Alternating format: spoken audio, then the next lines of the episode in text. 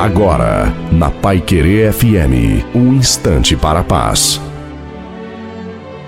Olá, ouvinte da Pai Querer FM, sou o pastor Tinolim. Quero falar com você sobre a importância da gratidão. O irmão Willis foi admitido em um lar para idosos aos 94 anos. Sentado em sua cadeira de rodas, ele compartilhava que Deus lhe tinha preparado um novo campo com muitas amizades. Quando estava acamado alguns anos mais tarde, ele falou entusiasticamente que estava na melhor posição para olhar para Deus. Ao morrer com 100 anos, o irmão Willis deixou para trás um legado de alguém que cantou uma nova canção em cada fase de sua vida terrena.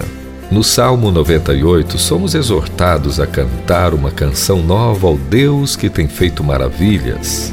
Devemos louvá-lo, mesmo em tempos de dificuldades, porque Deus se lembra da sua misericórdia e da sua fidelidade. Isto é uma grande lição e um grande incentivo para que estejamos trazendo à nossa mente coisas que nos dão esperança e combatendo a escuridão com a luz. Que a bênção do Deus eterno nos envolva de modo que tudo que somos no coração dele lá no céu, sejamos aqui na terra também.